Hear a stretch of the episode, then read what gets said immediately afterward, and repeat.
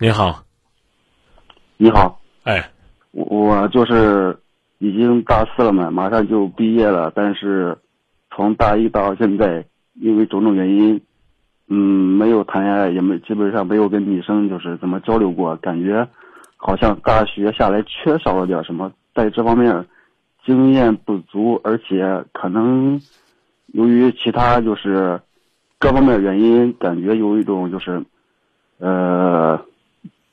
距离感，或者说带一种稍微一种自卑感吧，然后就是感觉就是不能主动的跟女生就是交流，或者说谈谈情说爱，然后就是感觉这样如果走入社会的话，肯定是有问题的。就是想向你请教一下关于这方面的经验，或者想希望你能给我们提供点建议。嗯，这个先跟大家道歉啊。过去呢，今夜不寂寞节目每年呢最少呢要进。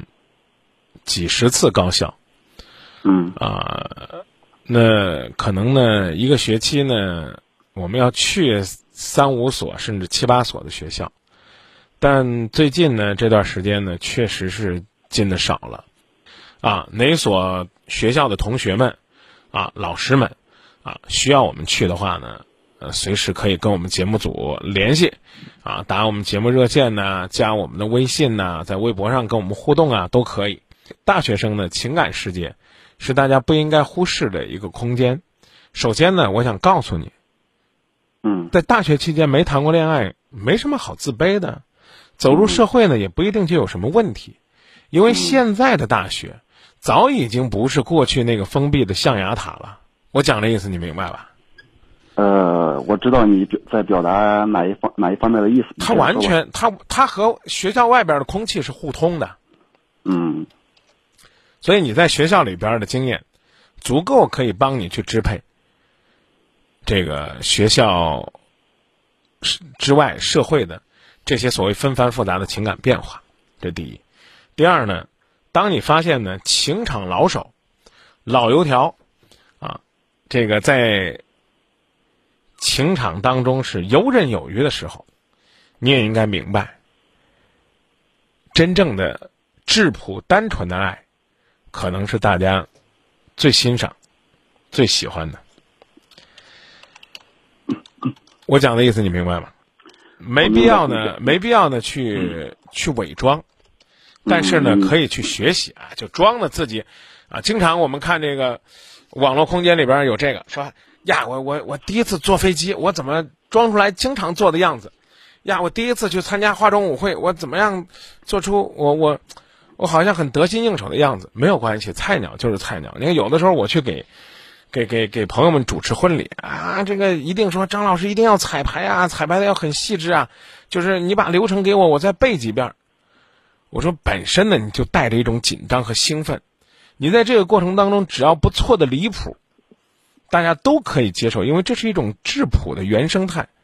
你非要把自己排练的呢，比比我这个婚礼主持人你还老道。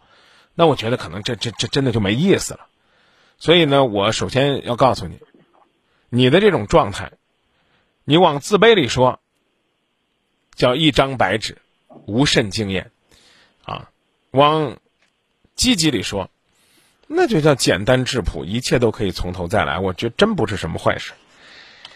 嗯，若干年前我就说过这样的话：你要在大学校园里边，你不谈一场恋爱。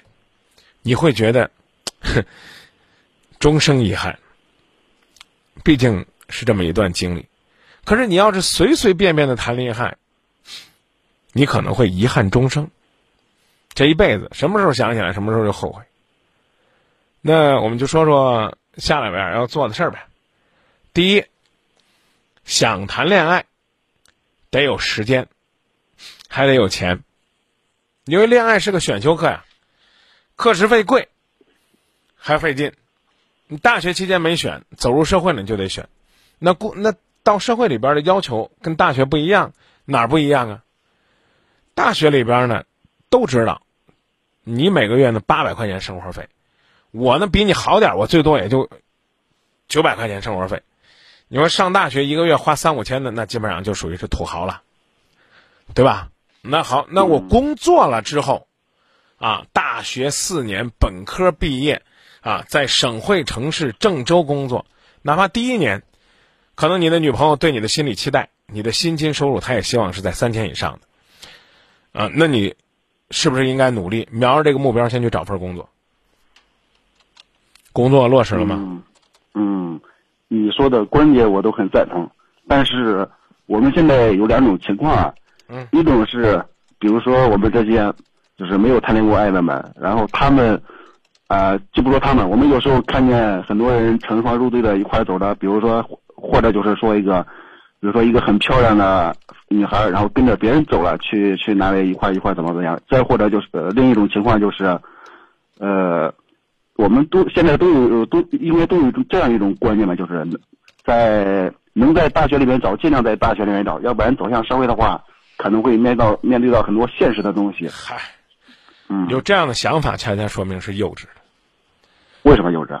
大学校园里边，你找的不合适了，也不外乎是给自己呢毕业的时候多洒上几点相思的泪水而已。都已经大四了，你还没找，或者说你还没有目标，你在急着找，这就叫为找而找，这从来是应该被批判。我讲的意思明白了？如果你找了，我建议你珍惜。我去大学校园里边，我也常常讲，说如果说呢，你爱情的种子已经生根发芽了，好好呵护它，啊，不要刻意的让它去接受风吹雨打的锻炼，因为这个苗本身就很脆弱。我讲的意思你明白吧？啊，不管你身边这个漂亮不漂亮，他只要善解人意，彼此沟通交流，那你们就好好的呵护它，就像你自己描述的那样，毕竟是在纯洁的青青校园发展起来的一段感情，但走入社会一样会复杂呀。我刚才已经告诉你了，过去呢，你们去阶梯教室看一场电影就 OK 了，可能收费，可能不收费，不需要买爆米花，啊，不需要打车，现在不行了。你走入社会，大家彼此就算在一个城市工作，去看场电影，最少要一百块钱，一一张票四十吧，对吧？买桶爆米花弄两桶饮料一百块钱，这就是很现实的问题啊。你是怎么去的？你是打车去的，或者说你是腿着去的？哎，人家这男朋友是开车去的，你能说你在校园里边谈这个女朋友，他就不会心动吗？所以我跟你讲，兄弟。不要自卑，也不要自大，更不要呢没事干去拿理论去套爱情。张明这了那了，呀，我我我们我们我们，你不是校园里边，就是我已经结过婚了。我看到年轻人成双成对，男的英俊帅气，女的漂亮，我也会心动。我这个心动倒不一定说把那男的赶跑。啊，放开他，让我来，不不是这意思，而是说我我真心实意的羡慕这样的金童玉女，期待他们能够幸福。那我怎么办呢？我珍惜我自己眼前的幸福，为我的将来去努力打拼。所以你老说哎，这我我们的心态怎么样？我看别人会羡慕，羡慕这个时候应该有一句话，嗯，怎么讲呢？叫临渊羡鱼，退而结网啊。所以我刚告诉你了，我才跟你讲了第一条。就是走进社会了，最现实问题就是经济问题。方便问一下，你大学学什么的吗？你说我专业是吧？啊，专业我们是会计专业。那咱还真是同行呢。我当年也是，是我当年也是学财务的呀。然后你会哄我吧？我哄你干嘛呢？看，那你接着说啊，这事儿有什么好哄的呢？学财务，企业管理出身，后来呢、嗯、做了一年的财务。做了半年的人力资源培训，做了一段时间的老师，转而呢投身到媒体，这就是我的经历。